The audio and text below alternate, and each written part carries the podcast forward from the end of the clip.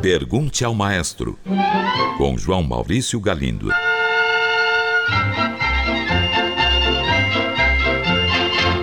Olá, amigos. Um ouvinte enviou esta mensagem. Certo dia fui buscar meu filho na escola e vi por alguns minutos a banda de alunos ensaiando. Fiquei curioso a respeito de um instrumento de metal que um garoto segurava verticalmente, batendo nele com uma baqueta ou martelinho. Parecia ter teclas. Que instrumento é esse? Caro ouvinte, certamente você está falando de uma lira, ou lira de metal, como é correto dizer. Ela é formada por teclas ou lâminas de metal que são percutidas por uma baqueta. Tornou-se um instrumento de destaque nas bandas marciais alemãs durante o século XIX e daí espalhou-se para bandas de outros países, chegando ao Brasil. E as orquestras sinfônicas usam dois instrumentos da família desta lira. Um é o Glockenspiel, que nada mais é que uma lira horizontal que fica apoiada sobre uma mesinha, e o outro é a celesta, que é um glockenspiel colocado dentro de um móvel, sendo acionado por teclas como as de um piano. A celesta parece um piano em miniatura, e um bom exemplo do seu uso é a dança da fada açucarada da suíte Quebra-Nozes de Tchaikovsky.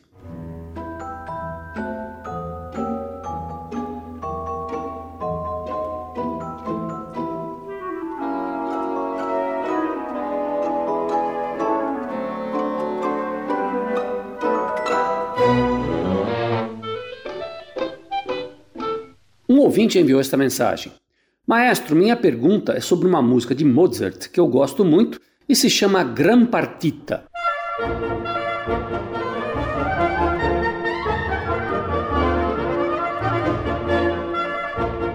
Pois bem, eu fiquei um tanto confuso quando descobri que Bach também escreveu partitas, mas elas aparentemente não têm nada a ver com esta Gran Partita de Mozart. Aliás, uma das partitas de Bach é para violino solo.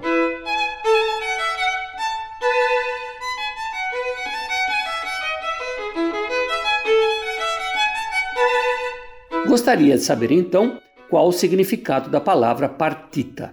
Caro ouvinte, a Gran Partita de Mozart foi composta em 1781 ou 82, ou seja, logo que o compositor, ainda com 20, 20 e poucos anos de idade, se estabeleceu em Viena.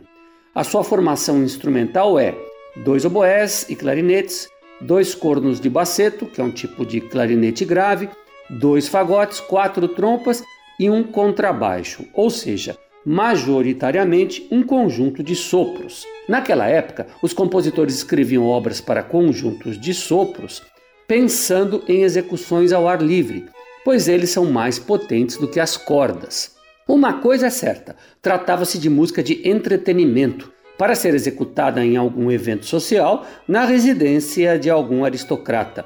Tanto que o título original da obra é Serenata. A expressão gran partita não foi ideia do compositor, ela foi acrescentada mais tarde. Já as partitas de Bach são suítes, sequências de danças. Realmente algo muito diferente desta obra de Mozart, que de dança só tem dois minuetos. Os demais movimentos da Gran Partita de Mozart levam nomes de andamentos apenas: largo, molto allegro, adagio e há até um tema com variações. Então, a explicação para esta diferença está no fato de que a palavra partita, como tantas outras usadas no mundo musical, nunca teve um significado preciso. Ela é encontrada como sinônimo de variação, de conjunto de variações, de peça avulsa ou suíte de danças. A única característica geral de todas as partitas é que elas são sempre peças instrumentais, nunca vocais. E a palavra já era usada desde o século XVI, muito antes de Bach nasceu. O exemplo mais antigo que se conhece de uma partita é do compositor italiano Vincenzo Galilei, que era pai do grande cientista Galileu Galilei. Um ouvinte escreve: Maestro, outro dia ouvi uma gravação de uma sinfonia de Beethoven tocada por um piano.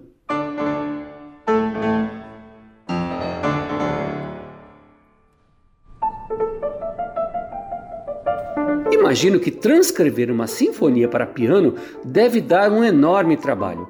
E no final das contas, ela nunca soará tão bem como em uma orquestra, com sua grande variedade de timbres. Me pergunto então qual a vantagem de se fazer uma transcrição desse tipo? Caro ouvinte, vamos recorrer à história rapidamente. Nos séculos 17 e 18, tornou-se comum que os editores de partituras vendessem versões para piano de sinfonias, trechos de ópera ou de balé. Assim, o amante de música podia tocar em sua casa aquela música que tinha ouvido no teatro e que tanto o agradara. Aliás, esse era o único jeito dele poder ouvir a música de novo, quantas vezes quisesse.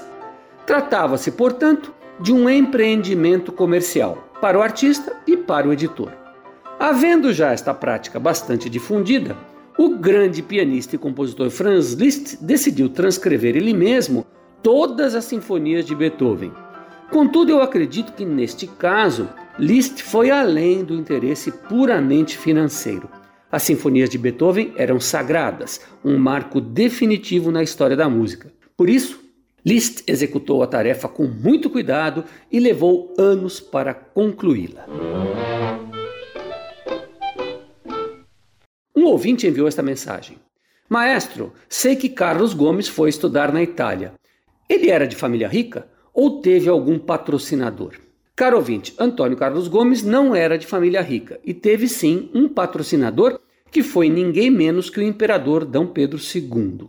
Vejamos rapidamente a história toda. Primeiro, Carlos Gomes se destacou em Campinas, sua cidade natal. Daí ele foi para o Rio, capital do Império. Lá destacou-se também compondo duas óperas. Depois de algum tempo, o imperador decidiu ajudá-lo. Aliás, D. Pedro admirava a ópera de Richard Wagner e pensou em enviar o jovem para estudar na Alemanha, o que deixou Carlos Gomes apavorado, visto que ele amava a ópera italiana e não sentia nenhuma atração pela ópera alemã. É também interessante acrescentar que era comum naquela época os artistas jovens e talentosos receberem ajuda dos seus governantes. Foi assim com o próprio Wagner e com outros compositores, como o norueguês Edvard Grieg e já no século XX o finlandês Jean Sibelius. E uma última informação: D. Pedro II era tão apaixonado pela obra de Richard Wagner que chegou a convidá-lo para viver no Rio de Janeiro. A vinda do grande compositor acabou não se realizando, mas se tivesse acontecido, talvez tivesse mudado radicalmente a história da música clássica em geral.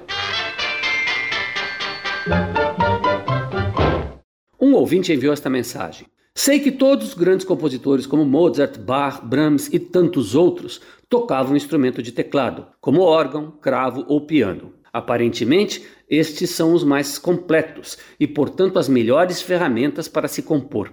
Pergunto então: tocar este tipo de instrumento é imprescindível para alguém se tornar um compositor? Ou houve compositores que não os tocavam? Caro ouvinte, a resposta é sim. O francês Hector Berlioz, um verdadeiro gênio da era romântica, foi um deles.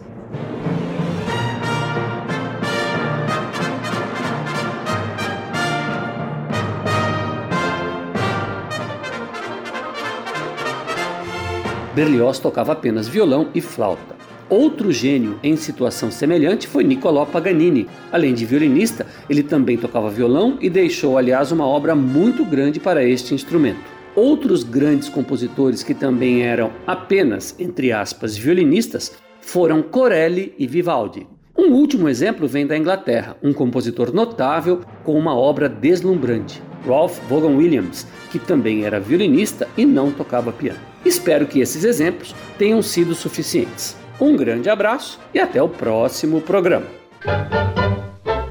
Pergunte ao maestro.